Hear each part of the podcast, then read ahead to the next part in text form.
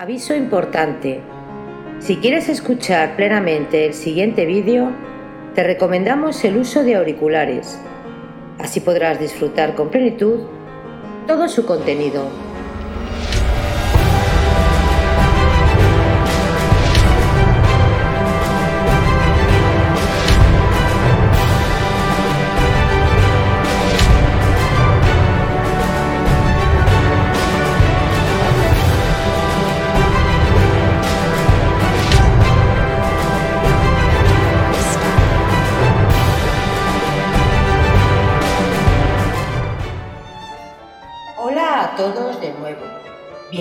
Bienvenidos a Biografías Épicas. Hoy continuamos con la narración de la novela histórica y épica Lo que el viento se llevó, de la escritora Margaret Mitchell. Recordaros suscribiros al canal para así poder colaborar a crecer juntos. Hay muchas historias increíbles por descubrir. Lo que el viento se llevó, por Margaret Mitchell. Capítulo 34 El sol brilló intermitente a la mañana siguiente. El fuerte viento que empujaba veloces las oscuras nubes sobre el disco solar hacía retemblar los vidrios de las ventanas y gemía débilmente alrededor de la casa. Scarlett rezó una breve oración de gracias al notar que había cesado la lluvia de la noche anterior porque había estado escuchándola toda la noche y pensando que esa lluvia supondría la total ruina de su vestido de terciopelo y de su sombrero. Ahora que podía contemplar breves rachas de sol, su ánimo se elevó considerablemente. Le era difícil permanecer en la cama y aparentar languidez y fingir molestias de garganta hasta que tía Piti, mamita y Peter se marchasen y estuviesen ya a medio camino de la casa de la señora Bonnell. Cuando finalmente la verja delantera se hubo cerrado con un golpe y ella se quedó sola en casa, sin otra compañía que la cocinera que estaba cantando en la cocina, saltó de la cama y sacó del armario sus ropas de gala. El sueño la había refrescado y fortalecido, y del frío fondo de su corazón extrajo nueva bravura. Había algo en una contienda de inteligencia con un hombre, con cualquier hombre, algo que le picaba en el amor propio, y después de tantos meses de batalla contra desalentadores obstáculos, ahora se enfrentaba por lo menos con un adversario concreto, al que podía derribar con las armas que ella poseía, y esta idea le daba una sensación de brío. Era difícil vestirse sin auxilio ajeno, pero lo consiguió al fin, y poniéndose la linda capota con sus coquetones plumas, corrió al cuarto de tía Piti para contemplarse en el alto espejo. ¡Qué bonita estaba! Las plumas de gallo le daban un aire agresivo y el verde mate del sombrero prestaba mayor brillo a sus ojos, que ahora parecían casi del color de la esmeralda. Y el vestido era incomparable, de aspecto lujoso y bello, y sin embargo digno. Era tan agradable ponerse otra vez un lindo vestido, era tan halagüeño saber que estaba bonita y provocativa, que se inclinó hacia adelante y se besó su propia imagen en el espejo, riéndose enseguida de su puerilidad. Cogió el mantón de Helen para echarlo sobre los hombros. Los apagados colores del ya desteñido mantón producían un feo contraste con el vestido verde musgo y le daban un aire pobretón. Abriendo pues el armario de tía Piti, sacó de allí una capa de paño negro, una prenda que Piti solo utilizaba los domingos y se la puso colocó en sus perforadas orejas las arrancadas de diamantes que trajera de Tara y meneó la cabeza de un lado para otro para apreciar el efecto. Los pendientes originaban pequeños tintineos que le parecieron muy satisfactorios y pensó que tendría que acordarse de sacudir la cabeza con frecuencia cuando estuviera sola con Red. Los pendientes saltarines siempre atraían a los hombres y daban a las chicas un aire de animación. Qué lástima que tía Piti no tuviese más guantes que los que ahora llevaba puestos sobre sus manos regordetas. Ninguna mujer podía realmente sentirse una dama sin llevar guantes. Pero Scarlett no había poseído otro par desde que salió de Atlanta, y los largos meses de labor en Tara había estropeado sus manos, de tal modo que estaba ahora muy lejos de ser bonitas. cogería el pequeño manguito de nutria de la tía y ocultaría en él las manos. A Scarlett le pareció que el manguito completaría su apariencia de elegancia. Nadie que la viese ahora podría sospechar que sus hombros iban cargados con el peso de la pobreza y la necesidad. Era muy importante que Red no barruntase nada. Debía creer que solo un sentimiento de ternura le impulsaba a visitar. Bajó de puntillas las escaleras y salió de casa, mientras la cocinera cantaba grito pelado en la cocina. Se apresuró a descender la calle Baker para evitar los inquisidores ojos de las casas vecinas y se sentó en un pollo de la calle Eve, frente a una casa quemada, para aguardar a que pasase algún coche o carro que la pudiese llevar. El sol brillaba y se ocultaba detrás de las presurosas nubes, iluminando la calle con falsos resplandores, que no daban calor alguno, y el viento jugaba entre el encaje de los largos pantalones de Scarlett. Hacía más frío de lo que ella había supuesto, y se arropó temblorosa e impaciente en la capa de tía Pitipán. Cuando ella se preparaba a recorrer a pie el largo trayecto a través de la ciudad hasta el campamento yanqui, apareció un carro destartalado. Sobre él iba una vieja con un labio manchado de rapé y un rostro curtido por el viento que asomaba bajo el descolorido sombrero de paja. Guiaba una mula vieja y tropezona. Iba en dirección al ayuntamiento, y aunque no de buena gana, se prestó a llevar a Scarlett. Pero era obvio que el vestido, el sombrero y el manguito no le producían un efecto muy favorable. Cree que soy una cualquiera, pensó Scarlett, y acaso tenga razón. Cuando llegaron finalmente a la plaza y surgió la blanca cúpula del ayuntamiento, la joven dio las gracias, saltó del carro y aguardó a que la campesina se alejase un poco. Mirando cuidadosamente en derredor suyo para asegurarse de que no la observaban, se pellizcó las mejillas para darles color y se mordió los labios hasta que le dolieron para hacerlos enrojecer. Se reajustó el sombrerito, se alisó los cabellos y echó un vistazo por la plaza. El edificio municipal de ladrillo rojo y de dos pisos de altura había sobrevivido a la quema de la ciudad, pero parecía abandonado y descuidado bajo aquel cielo gris. Rodeando completamente el edificio y cubriendo el rectángulo del terreno, del cual este era el centro, se levantaban hileras tras hileras de barracas militares, feas y salpicadas de barro. Los soldados yanquis deambularon por todas partes, y Scarlett los miró con algo de incertidumbre.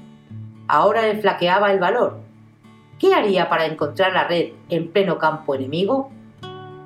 Miró calle abajo hacia el cuartel de bomberos y vio que las amplias puertas rematadas por un arco estaban cerradas y valladas y que dos centinelas iban y venían a lo largo de ambos costados del edificio. Allí estaba Red. Pero ¿qué dirían los soldados yanquis? ¿Y qué le dirían a ella? Enderezó la espalda con gallardía. Si no había tenido miedo de matar a un soldado yanqui, no podía tener miedo a hablar con otro de ellos. Fue caminando cuidadosamente sobre las piedras que sobresalían entre el lodo de la calle y avanzó hasta llegar ante un centinela con el capote azul abotonado para protegerse del viento que la detuvo. ¿Qué desea, señorita? Su voz tenía un extraño acento nasal del centro oeste, pero era cortés y respetuosa. Quisiera ver a una persona que está ahí dentro, un prisionero. No sé, contestó el centinela rascándose la cabeza. Ponen muchas dificultades a las visitas y... Se interrumpió y la miró a la cara con atención. Por Dios, señora, no llore usted. Vaya al puesto de guardia y pregunte a los oficiales. Apostaría algo a que la dejan entrar. Scarlett, que no tenía intención alguna de llorar, le dirigió la más agradecida de las sonrisas. El hombre se volvió hacia otro centinela que paseaba lentamente. ¡Eh, Bill! ¡Ven aquí!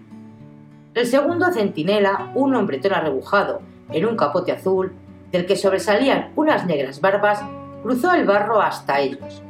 Acompaña a esta señora hasta el cuerpo de guardia. Scarlett le dio las gracias y siguió al centinela. Tenga cuidado de no torcerse un pie en estas piedras, dijo el soldado cogiéndola por el brazo. Y vale más que se recoja un poco la falda para no mancharse. La voz que surgía de entre las barbas tenía el mismo acento nasal que era amable y grata, y su mano también firme y respetuosa, así que los yanquis no eran tan atroces después de todo. Hace un día muy frío para que salgan de casa las señoras, dijo su acompañante. ¿Viene usted de muy lejos? Oh, sí, del otro extremo de la ciudad, replicó ella tranquilizada por la amabilidad de su voz. No hace un tiempo adecuado para que las señoras anden por aquí, insistió el soldado con reproche. Hay mucha gripe. Aquí está el puesto del comandante, señora. ¿Qué le pasa? Esta casa, esta casa, es el cuartel general. Scarlett miró de arriba abajo el bello edificio que había frente a la plaza y sintió ganas de llorar. Había asistido a tantas fiestas allí durante la guerra, había sido entonces un lugar alegre y simpático, y ahora una gran bandera de Estados Unidos ondeaba sobre él. ¿Qué le pasa? Nada, solo que yo conocía a los que vivían aquí. Es una lástima. Supongo que no reconocería su casa si la viesen ahora, porque ciertamente ha variado por dentro. Entre usted, señora, y pregunte por el capitán. Scarlett subió los escalones apoyándose en una rota barandilla y empujó la puerta. El vestíbulo estaba oscuro y frío como una tumba, y un aterido centinela se apoyaba contra las cerradas puertas de corredera de lo que había sido en días anteriores el comedor. Deseo ver el capitán, dijo Scarlett. El soldado abrió las puertas y ella entró en la habitación con el corazón palpitante y el rostro enrojecido por la vergüenza y la excitación. Había en la estancia un olor casi asfixiante formado por el humo de la lumbre y el del tabaco, el cuero, los mojados uniformes de lana y los cuerpos sin lavar. Ella tuvo una confusa impresión de paredes desnudas, cubiertas de rasgado papel, de hileras de capotes azules y sombreros flexibles que colgaban de clavos en la pared, de un fuego chisporroteante y de un grupo de oficiales con uniforme azul de botones dorados. Procuró aclararse la voz. No debía mostrar a esos yanquis que tenía miedo. Debía parecer ante ellos tan bonita como natural. ¿El capitán? Yo soy uno de los capitanes, dijo un hombre grueso que llevaba la guerrera desabrochada. Quisiera ver a un preso, al capitán Red Butler. ¿Otra vez a Butler? Es un hombre muy popular, exclamó el capitán quitándose de la boca un masticado cigarro. ¿Es usted pariente suyo, señora?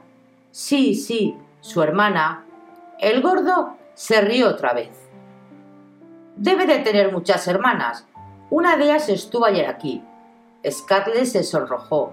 Alguna de esas mujeres con la que Red trabajaba, probablemente la Whitey. Y estos yanquis creían que ella era otra por el estilo. Era inaguantable. Ni siquiera por salvar a Tara se quedaría allí un minuto más si había de ser insultado. Giró hacia la puerta y asió con cólera el picaporte, pero otro oficial se puso prontamente a su lado. Era joven, iba bien afeitado y tenía unos ojos juveniles, sonrientes y amables. Un instante, señora. ¿No quiere sentarse aquí junto a la lumbre? Aquí no se siente frío. Voy a ver lo que se puede hacer. ¿Cómo se llama usted? El preso rehusó a ver a la, a la señora que vino ayer a verle. Scarlett se sentó en la silla que le ofrecieron, mirando airada al derrotado capitán grueso y dio su nombre. El simpático joven se echó el capote encima y salió de la habitación.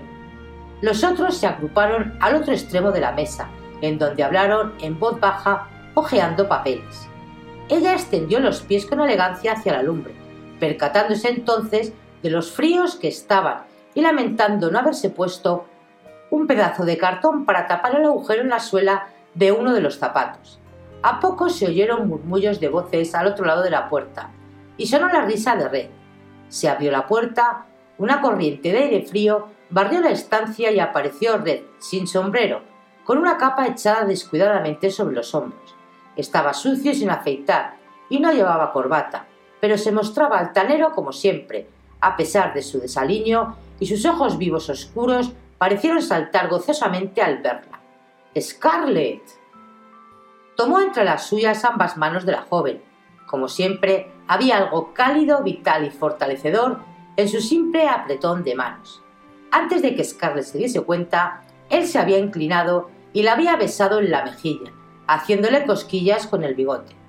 Al sentir el sorprendido movimiento que ella hizo para separarle, Red dijo mi querida hermana, y la miró sonriente como si disfrutase de la impotencia de ella para eludir su caricia.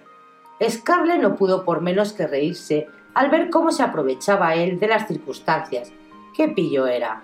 La cárcel no le había cambiado ni un ápice. El capitán obeso murmuraba al oficial de ojos humorísticos. Esto no está permitido. Debía haberse quedado en el cuartel. Ya conoces las órdenes. Oh, por amor de Dios. Henry, la señora se la haría en el cobertizo. Bueno, bueno, queda bajo tu responsabilidad. Aseguro a ustedes, señores, dijo Red volviéndose hacia los oficiales, pero manteniendo asido aún el hombro de Scarlett, que mi hermana no me ha traído ninguna sierra ni lima para ayudarme a escapar. Todos se rieron, y entonces Scarlett echó una mirada rápida en torno suyo. Santo cielo, tendría que conversar con Red en presencia de seis oficiales yanquis. ¿Era un prisionero tan peligroso que no podían perderle de vista? Al observar su inquieta mirada, el oficial amable abrió una puerta y les dijo unas palabras en voz baja a dos soldados que se pusieron en pie. Los soldados cogieron sus carabinas y salieron al pasillo, cerrando cuidadosamente la puerta tras ellos. Si lo desean pueden sentarse aquí, en la salita de las ordenanzas, dijo el joven capitán, y no intente huir usted por la otra puerta. Los soldados están fuera. Ya ves qué terrible criminal soy, Scarlett, dijo Red. Gracias, capitán. Es usted sumamente amable. Hizo una leve inclinación y tomando a Scarlett por el brazo, la ayudó a levantarse de la silla y la llevó a la destartalada salita. Nunca pudo ella recordar cómo era esa habitación, excepto que era pequeña y bastante oscura, y no muy caliente, y que había papeles escritos a mano sujetos con chinchetas a las destartaladas paredes, y sillas de piel de vaca con el pelo adherido aún. Cuando cerró la puerta, Red se acercó a Scarlett rápidamente y se inclinó sobre ella. Adivinando sus deseos, la joven echó la cabeza a un lado, pero sonriéndole provocativamente. ¿No la puedo besar de verdad ahora? En la frente, como un buen hermano, sí, contestó ella con aire pudoroso. Gracias, prefiero esperar algo mejor. Sus ojos buscaron los labios de ella y se detuvieron en ellos un instante. Ha sido usted muy buena viniendo a verme, Scarlett. Es usted la primera persona respetable que me visita desde mi encarcelamiento, y estando preso es cuando más se aprecian a los amigos. ¿Cuándo llegó a la ciudad?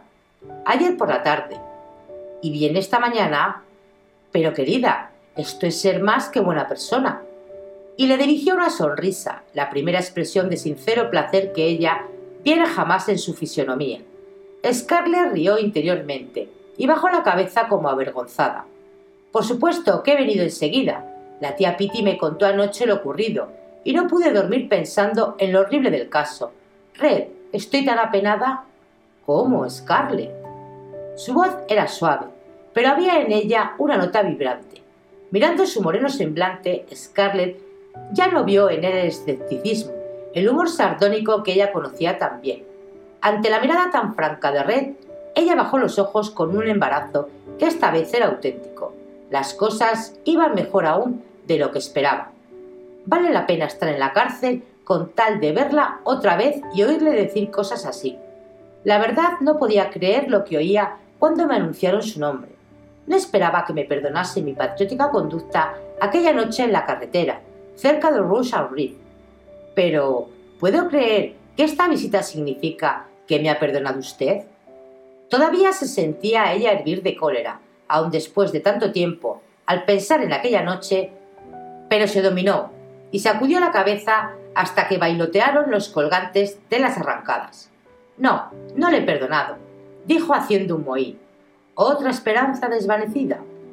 Y esto después de que ofrecí mi vida a mi patria y combatí descalzo entre la nieve en Franklin y pesqué el mayor caso de disentería que se haya visto como recompensa. No quiero oír nada de sus penas y quebrantos, dijo Scarlett todavía con un mohín de disgusto, pero sonriéndole con los ojos. Sigo creyendo que se comportó usted odiosamente aquella noche, y no me parece que pueda perdonarle nunca. ¿Dejarme sola de ese modo cuando podía sucederme cualquier cosa? Pero no le sucedió nada. Ya ve usted que mi confianza estaba justificada. Sabía que iba a llegar a su casa sin tropiezo, y pobre del yankee que se hubiese puesto en su camino. Re, ¿cómo pudo usted hacer una cosa tan sin sentido? Eso de alistarse a última hora, cuando sabía que nos iban a ganar, y después de todo lo que había dicho usted acerca de los imbéciles que iban a hacerse matar. Scarlett, no me hable de esto. Me avergüenzo cada vez que pienso en ello. Me alegro de que se avergüence al fin de haberme tratado de aquel modo. No me ha comprendido.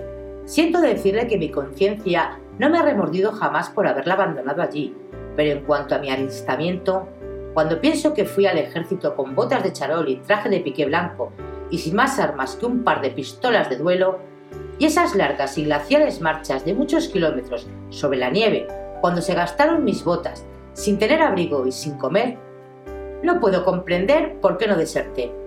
Era todo una pura locura, pero lo lleva uno en la sangre. Los del sur no resistimos a la fascinación de una causa perdida. Mas dejemos aparte mis razones. Me basta con estar perdonado. No lo está. Creo que es usted un canalla.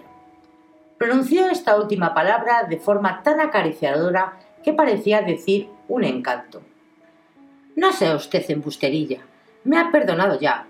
Las señoras no arrostran los centinelas yanquis para ir a ver un preso solo por espíritu caritativo.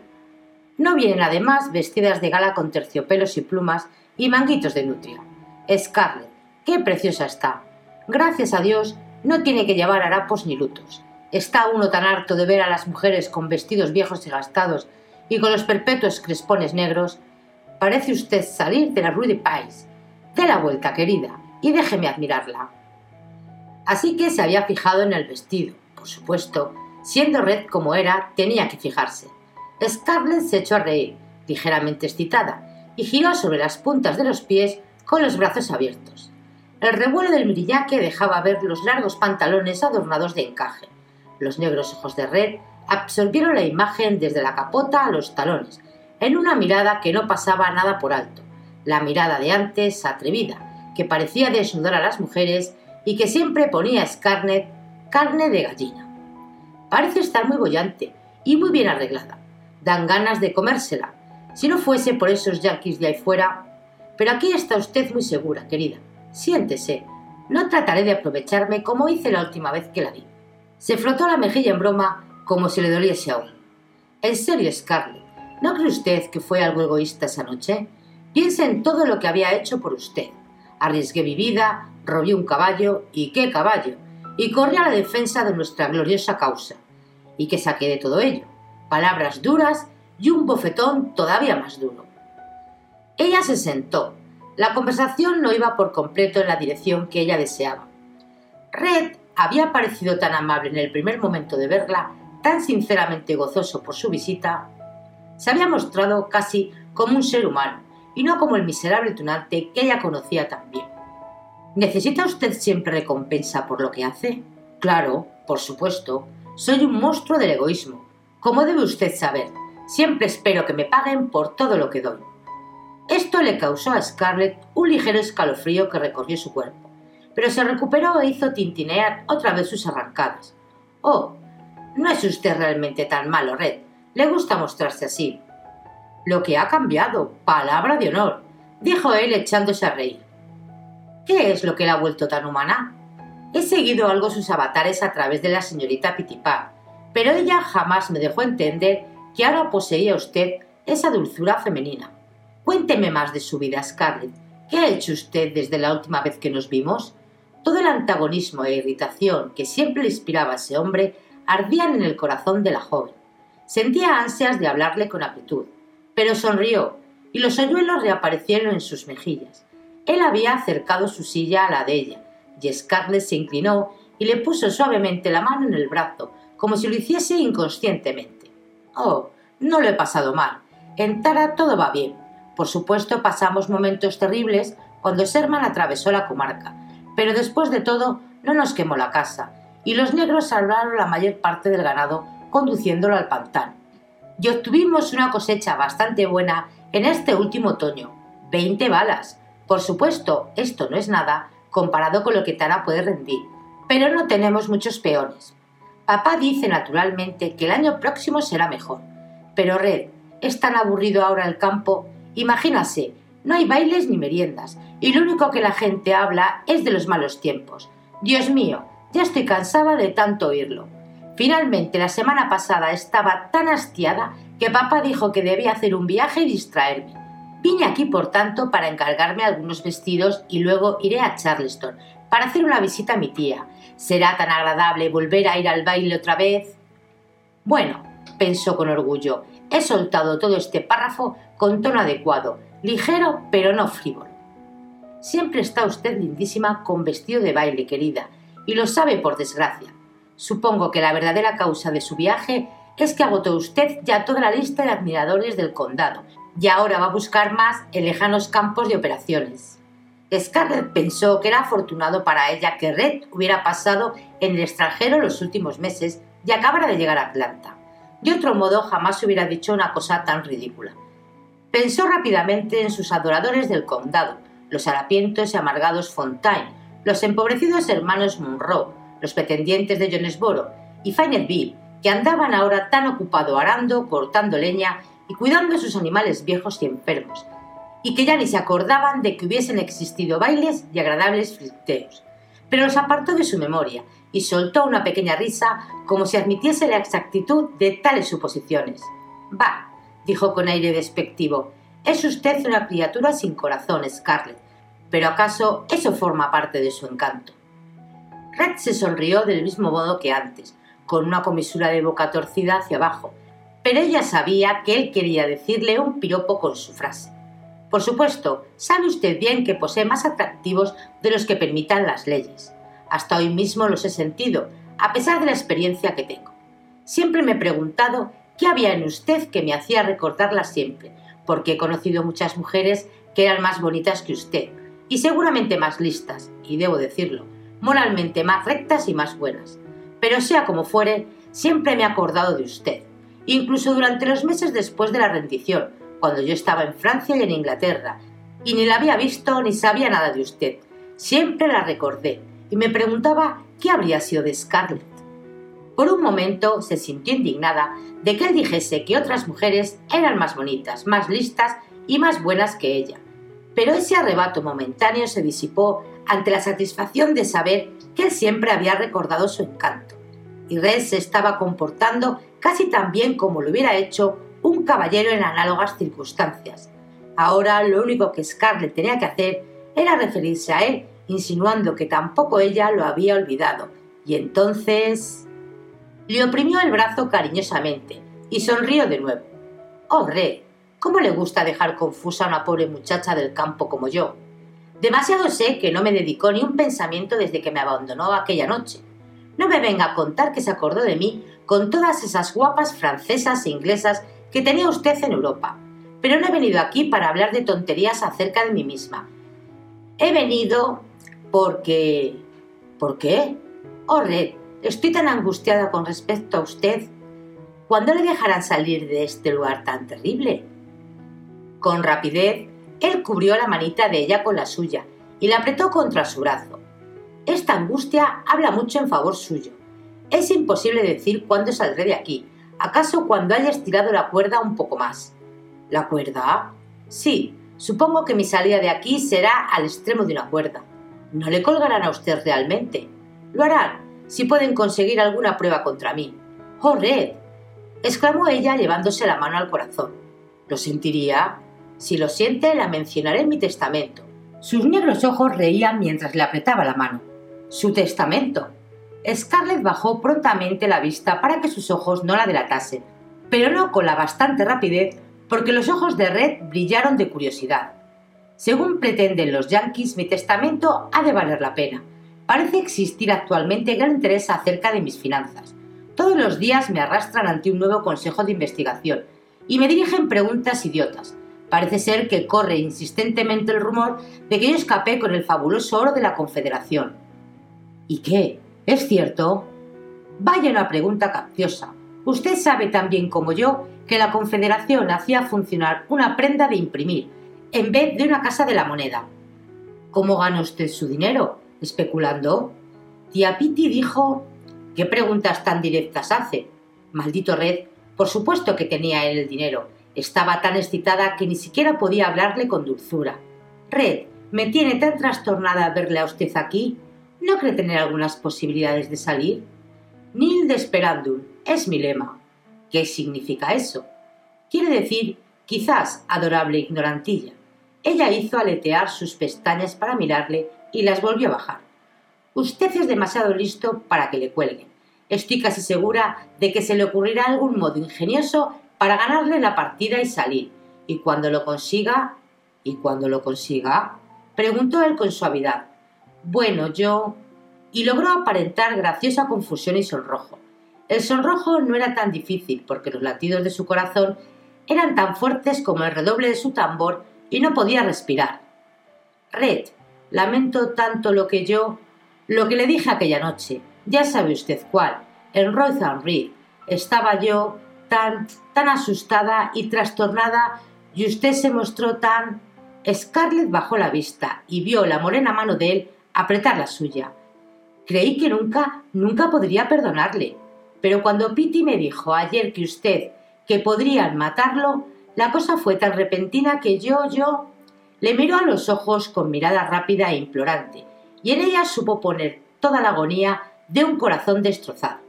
Oh, me moriría si lo arcase. No podría resistirlo. ¿No comprende que yo... Y no pudiendo ya sostener el candente brillo de los ojos de Red, los suyos bajaron otra vez. Dentro de un momento voy a echarme a llorar. Pensó en un frenesí de sorpresa y excitación. ¿Lloro o no? ¿Qué parecería más natural? Él saltó. Pero Scarlett, ¿acaso quiere decir que usted... Y sus manos oprimieron tan fuertemente las de ella que le hicieron daño. Cerró los ojos con fuerza, tratando de hacer brotar las lágrimas, pero se acordó de que debía volver la cabeza un poco para que él pudiese besarla fácilmente. Ahora, dentro de un instante, se juntaría con los suyos los labios de Red, esos labios persistentes y duros, que recordó de pronto con una avidez que la hizo sentirse débil. Pero él no la besó. La desilusión desazonó extrañamente a Scarlett. Abrió los ojos un tanto, mirándole de reojo. La negra cabeza de Red estaba inclinada sobre sus manos. Mientras ella lo miraba, él le tomó una y la besó, y colocó la otra junto a su mejilla un momento. Este gesto dulce y amoroso, cuando ella esperaba cierta violencia, la sorprendió. Se preguntaba qué expresión tendría el rostro de Red, pero no podía averiguarlo, porque él tenía la cabeza agachada. Scarlett bajó la mirada prontamente por miedo a que Red se incorporase, y viese la expresión de su propia fisionomía. Sabía que la sensación de triunfo que la invadía había de delatarla. De un momento a otro, él le propondría matrimonio, o por lo menos diría que la amaba, y entonces, mientras lo contemplaba a través del velo de sus pestañas, él le volvió la mano con la palma hacia arriba para besarla también, y de pronto sofocó una exclamación de asombro. Scarlett se fijó en su propia mano, y por primera vez en un año cayó en la cuenta del aspecto que tenía. Un terror frío se apoderó de ella. Era la mano de un extraño, no de Scarlett O'Hara, suave, blanca, con hoyitos, una mano de princesa. Esa mano era áspera, estaba quemada por el sol y salpicada de pecas. Las uñas eran irregulares, estaban rotas en algunos dedos y la palma estaba cubierta de callos. En el pulgar había todavía una ampolla a medio cicatrizar, otra cicatriz roja, producida por grasa hirviendo el mes anterior, hacía un efecto desagradable. Ella la miró con horror y sin pensar en nada cerró el puño. Pero él no levantó aún la cabeza. La obligó inexorablemente a abrir el puño y observó su palma. Cogió la otra mano y las juntó en silencio sin dejar de examinarlas. Míreme, dijo él al fin con una voz muy queda, y no ponga esa expresión de niña candorosa. Aún en contra de su voluntad, Scarlett se vio obligada a mirarle. Los ojos de ella expresaban desconcierto y desafío. Los de Red brillaban con intensidad bajo las cejas enarcadas. Con que han prosperado mucho en Tara, ¿verdad? Sacaron tanto dinero del algodón que ahora puede usted ir por ahí de viaje. ¿Qué labor manual ha estado usted haciendo? ¿Arando? Ella trató de retirar las manos, pero él las tenía cogidas fuertemente, pasando sus pulgares sobre sus callosidades. Estas no son las manos de una dama, dijo soltándolas sobre el regazo de Scarlett. Oh, cállese, exclamó Scarlett, sintiendo un instante e intenso alivio al poder ya hablar sin fingimientos. ¿Qué le importa a usted lo que yo hago con mis manos? ¡Qué imbécil soy! pensó vehementemente. Debí haber cogido los guantes de tía Piti, pero no me di cuenta de que mis manos estaban tan estropeadas. Y claro, él tenía que advertirlo. Y ahora me he encolerizado y seguramente lo he echado todo a perder. Y que haya sucedido esto cuando estaba ya a punto de declararse. Ciertamente sus manos nada me importan, dijo Red fríamente, recostándose hacia atrás en la silla con la más indiferente expresión en sus facciones. Iba a ser difícil tratar con Red. Ella tenía que resignarse sumisamente, le gustase o no, si pretendía convertir su derrota en victoria, acaso hablándole con dulzura. Me parece muy poco galante meterse con mis pobres manos, solo porque guié un coche la semana pasada sin ponerme guantes y se me han estropeado. ¿Un coche? ¿Un cuerno? contestó él en el mismo tono tranquilo. Ha estado usted trabajando con esas manos y trabajando como un negro. ¿Por qué lo ha hecho? ¿Por qué me mintió diciendo que todo iba muy bien en Tara? Mire, Red, vamos a ser francos. ¿Cuál es el verdadero objeto de su visita? Casi llegó a persuadirme, viendo sus coqueterías, de que yo le importaba algo y que me complacería a usted. Oh, Red, ¿me da usted tanta lástima? ¿Qué le voy a dar lástima? Por lo que a usted le respecta, me pueden colgar más alto que un campanario. Eso está escrito claramente en su cara, lo mismo que la dura faena está escrito en sus manos. Usted necesita algo de mí, y lo necesita tanto que no ha vacilado en montar una obra teatral. ¿Por qué no acudió a mí abiertamente diciéndome de qué se trataba? Hubiera tenido muchas más posibilidades de conseguirlo, porque si hay una virtud que yo aprecio en la mujer es la franqueza. Pero no, ha tenido usted que venir agitando los pendientes y haciendo pamplinas y gestos como una prostituta con un posible cliente. No levantó un ápice su voz al decir estas palabras ni las subrayó en nada, pero para Scarlett sonaron como un trayazo y comprendió con desesperación que ya no le quedaba la menor esperanza de matrimonio. Si Red hubiese estallado de cólera y de vanidad herida y lo hubiera insultado como otros hombres se hubieran hecho, ella habría podido manejarlo. Pero la tranquilidad de su tono la incapacitaba para pensar en otro camino que tomar. Aunque él estaba preso y los yankees estaban en la sala contigua, se le ocurrió súbitamente que Red Barley era un hombre de quien resultaba muy peligroso burlarse. Veo que mi memoria se debilita. Debí acordarme de que usted era lo mismo que yo, y que nunca hace nada sin un motivo. Ahora vamos a ver, ¿qué planes secretos tenía usted, señora Hamilton? ¿Es posible que estuviese usted tan mal informada que creyese que yo iba a pedirle el matrimonio? El rostro de Scarlett enrojeció, pero no contestó. ¿Ha olvidado usted mi repetidísima afirmación de que yo no soy de los hombres que se casan? Al no contestar ella, él le dijo con súbita violencia ¿Lo ha olvidado usted? Contésteme. No lo he olvidado, contestó ella abrumada. ¿Qué espíritu de jugador tiene usted, Scarlett? exclamó él con burla. Especuló con la posibilidad de que mi encarcelamiento al aislarme de toda compañía femenina, me afectará de tal modo que mordería el anzuelo como una trucha se zampa a un gusadillo. Y eso es lo que hiciste, pensó Scarlett con interior enojo, y si no hubiese sido por mis manos. En fin, sabemos ya gran parte de verdad, excepto sus móviles. A ver si puede usted decirme la verdad de por qué quería conducirme al matrimonio. Vibraba ahora en su voz una nota suave, casi compasiva, y ella se rehizo un poco. ¿Acaso no lo hubiera perdido todo aún? Por supuesto, se habían ido al diablo todas las esperanzas de boda, pero aún en su desesperación, Scarlett se alegraba de ello. Había en aquel hombre impasible algo que la asustaba, y ahora la idea de casarse con él le producía terror. Pero si ella era lista y lograba despertar su simpatía y sus recuerdos, podría quizá conseguir un préstamo. Puso en su rostro una expresión infantil y apaciguadora. Oh, Red, ¿podría usted ayudarme tanto si fuese bueno? No hay nada que me complace tanto como ser bueno. Red, en nombre de nuestra antigua amistad, quisiera que me hiciese un favor. Ah, la dama de las manos callosas va a decirme al fin el verdadero objetivo. Ya me parecía que eso de visitar a los enfermos y a los prisioneros no era papel adecuado para usted. ¿Qué necesita? ¿Dinero? La rudeza de su pregunta eliminaba toda esperanza de preparar el terreno de manera sutil y sentimental. No sea usted tan crudo, Red, dijo ella en tono conciliatorio. Sí, necesito algún dinero. Quisiera que me prestara 300 dólares. La verdad al fin. se habla de amor y se piensa en el dinero. ¿Qué femenino es esto? ¿De veras necesita usted mucho ese dinero? Oh, sí. Es decir, no de un modo terrible, pero me vendría muy bien. 300 dólares es una gran cantidad hoy en día. ¿Para qué los quiere?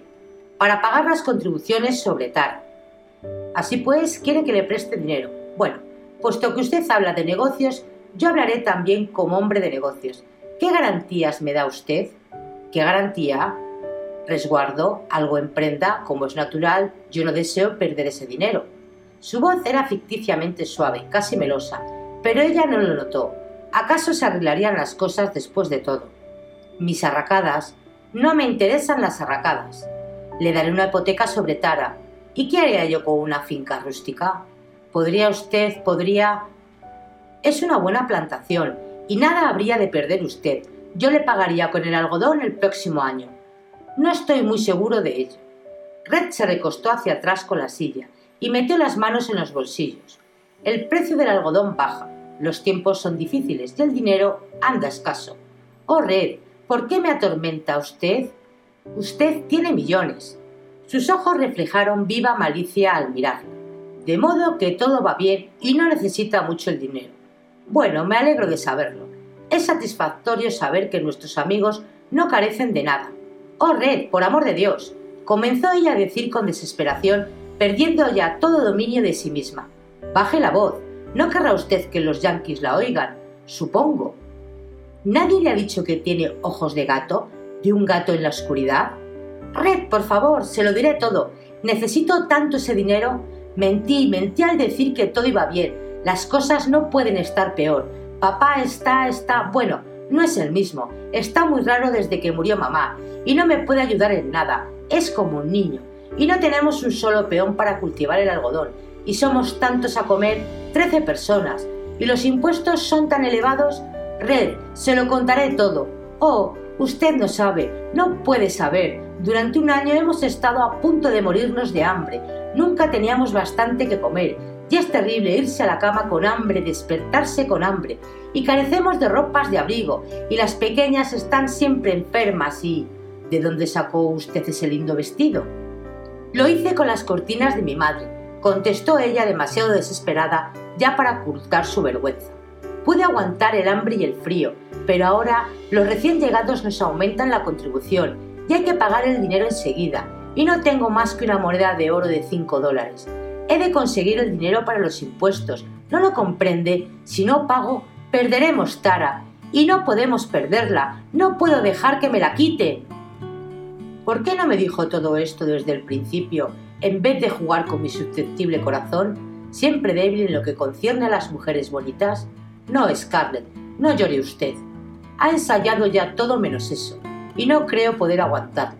Mis sentimientos están muy heridos al descubrir que era mi dinero y no mi encantadora persona lo que le interesaba a usted.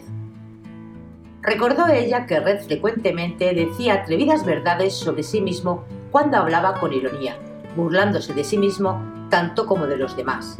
Le miró. ¿Realmente había herido sus sentimientos? ¿Estaba realmente enamorado de ella? ¿Había estado Red a punto de declararse antes de ver sus manos? ¿O preparaba solamente la odiosa proposición que ya le había hecho dos veces anteriormente? Si en verdad estaba enamorado de ella, podría apaciguarlo, pero sus ojos negros la analizaban de una forma que no era la de un enamorado, mientras se reía plácidamente. No me satisface su garantía.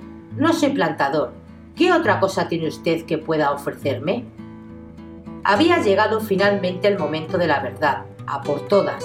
Aspiró una profunda bocanada de aire y le miró decididamente a los ojos, abandonando toda coquetería y toda pretensión, ya que su ánimo se disponía para enfrentarse con lo que más temía.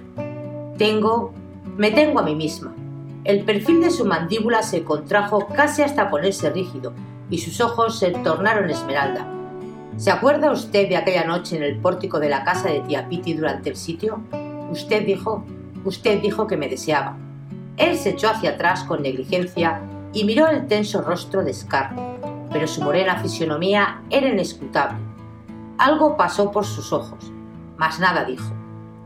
Usted dijo Usted dijo que jamás había deseado una mujer como me deseaba a mí. Si todavía me desea usted, seré suya, Red. Haré todo lo que usted me diga, pero por amor de Dios, escriba una orden de pago por esa suma. Siempre cumplo mi palabra. Le juro que no me volveré atrás. Le firmaré un documento si quiere. Él la miró extrañamente, siempre inescrutable. Mientras hablaba, Scarlett no podía adivinar si su proposición asqueaba o divertía a Red. Si al menos él dijese algo, sentía fluir la sangre en sus mejillas. Necesito el dinero muy pronto, Red. Si no, nos echarán a la calle y ese maldito capataz que tuvo papá será el amo de aquello y... Un instante, ¿por qué cree usted que la deseo todavía? ¿Qué le hace creer que vale 300 dólares? La mayor parte de las mujeres no piden tanto. Scarlett enrojeció hasta la raíz de sus cabellos. No podía humillarse más. ¿Por qué hace eso? prosiguió Red. ¿Por qué no abandona la finca y se va a vivir en casa de la señorita Pitipat? La mitad de la casa es suya. Por amor de Dios, exclamó ella, ¿cómo es usted tan insensato? No puedo permitir que Tara se pierda. Es nuestro hogar. No, no quiero perder Tara, no mientras me quede un soplo de vida. Los irlandeses dijo él poniendo la silla en posición normal y sacándose las manos de los bolsillos. Son la raza más especial que hay. Ponen todo el interés en tantas cosas que no valen la pena. La tierra, por ejemplo. Pero si cada trozo de terreno es igual a otro trozo cualquiera. Bueno, vamos a aclarar la cuestión, Scar. Usted viene a mí con una proposición comercial. Yo le doy 300 dólares y usted será mi amante. Sí, Ahora que ha pronunciado la repugnante palabra, ella se sintió más aliviada y su esperanza renació. Él había dicho yo le doy. Había en los ojos de Red un reflejo diabólico, como si algo le divirtiese en extremo. Y sin embargo, cuando yo tuve la desfachatez de hacerle la misma proposición, usted me arrojó de su casa y me llamó no sé cuántas cosas feas y mencionó de paso que no quería tener una colección de críos. No, querida, no es que quiera vengarme ahora, pero es que me admira las peculiaridades de su modo de pensar. No lo hubiera hecho usted por gusto, pero lo hace para librarse de la miseria. Eso prueba mi tesis de que la virtud es sólo una cuestión de precio. Oh, Red, ¿cuánto habla usted? Si quiere insultarme, insúlteme, pero deme el dinero. Respiraba ya mejor. Siendo Red lo que era, querría naturalmente atormentarla e insultarla todo lo que pudiese, para vengarse de los desprecios pasados y de la reciente tentativa de engaño.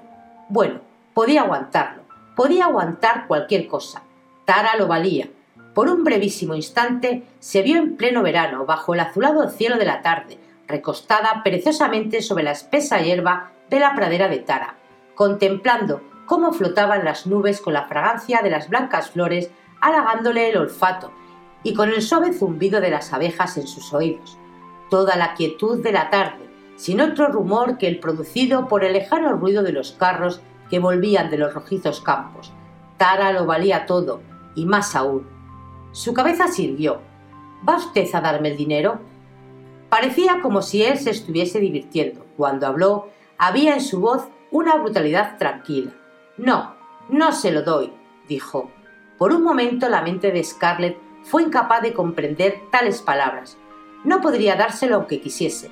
No llevo encima ni un centavo. No tengo ni un dólar en Atlanta. Poseo algún dinero, sí, pero no aquí. No digo ni cuánto ni dónde. Pero si tratase de girar una letra, los yanquis saltarían sobre mí como un pato sobre un insecto, y ni usted ni yo lo cobraríamos. ¿Qué le parece? El rostro de Scarlett se volvió de un tinte verdoso. Manchas pecosas aparecieron sobre su nariz, y su deformada boca recordó la del Gerald cuando se enfurecía. Se puso en pie de un salto y con un grito incoherente que hizo cesar repentinamente el sonido de voces en la habitación contigua. Veloz como una pantera, Red estaba ya a su lado, poniendo su pesada mano sobre la boca de ella y agarrándola fuertemente con el otro brazo por la cintura. Scarlett luchó contra él como una loca, tratando de morderle la mano, de gritar su rabia, su desesperación, su odio, el tormento de su orgullo humillado. Se dobló y se retorció contra aquel brazo de hierro, con el corazón a punto de estallar. El apretado corsé le impedía casi respirar. Él la sujetaba tan estrecha duramente que le hacía daño, y la mano que tapaba su boca oprimía cruelmente sus mandíbulas. Bajo la tez bronceada por el sol, El rostro de Red se había quedado pálido, casi blanco, y sus ojos tenían una expresión dura y ansiosa cuando la levantó completamente, la apretó contra su pecho y se sentó en la silla, sujetándola sobre sus rodillas a pesar de todos los esfuerzos de Scarlett. Querida, por Dios, cállese, no chille. Si la oyen, correrán todos aquí enseguida. Cálmese. ¿Quiere usted que los yanquis la vean así? Ya no le importaba quién podría verla. No le importaba nada, a no ser el feroz deseo de matarlo. Pero el aturdimiento se apoderó de ella. No podía respirar. Él la asfixiaba. Su corsé era como una opresora faja de acero. Sentir los brazos de red en derredor de su cuerpo la hacía agitarse con imponente odio y furia. Muy pronto la voz de él apareció a apagarse y el rostro que se inclinaba sobre el suyo comenzó a girar entre la niebla que la mareaba y que se hacía más densa y más densa hasta que ya no pudo verle. No pudo ver absolutamente nada. Cuando comenzó a hacer débiles gestos al ir recobrando el conocimiento, se sintió completamente débil, agotada, aturdida. Estaba recostada sobre la silla, sin su capota, y Red le daba golpecitos en las muñecas mientras sus negros ojos escrutaban ansiosamente su rostro. El capitán joven y amable trataba de verter una copa de coñac en su boca, y el líquido le chorreaba por el cuello. Los demás oficiales se movían en derredor suyo, cuchicheando y agitando las manos. Me, me, me he desmayado, dijo, y su voz le sonaba tan lejana que se asustó. Bebe esto, repuso Red, cogiendo la copa y empujándola contra sus labios. Ahora Scarlett lo recordaba ya todo vagamente. Le dirigió una débil mirada de odio, pero estaba demasiado exhausta para sentir ira. Anda, hazlo por mí. Scarlett se atragantó y tosió, pero él le acercó nuevamente la copa a los labios. Scarlett la apuró de un trago, y el caliente líquido le quemó repentinamente la garganta. Creo que ya está algo mejor, señores, dijo Red, y les doy a ustedes las gracias. Al saber que me iban a ejecutar, no ha podido soportarlo. El grupo de uniformes azules movió los pies y apareció algo embarazado. Después de emitir varios carraspeos para despejarse la garganta, fueron saliendo. El joven capitán se detuvo en el quicio de la puerta. ¿Puedo ser útil en alguna otra cosa? No, muchas gracias. Salió cerrando la puerta tras él. Beba otro sorbo, dijo Red. No, bébalo. Tomó otro sorbo y el calor comenzó a propagarse por todo su cuerpo, y sus temblorosas piernas empezaron a recobrar las fuerzas.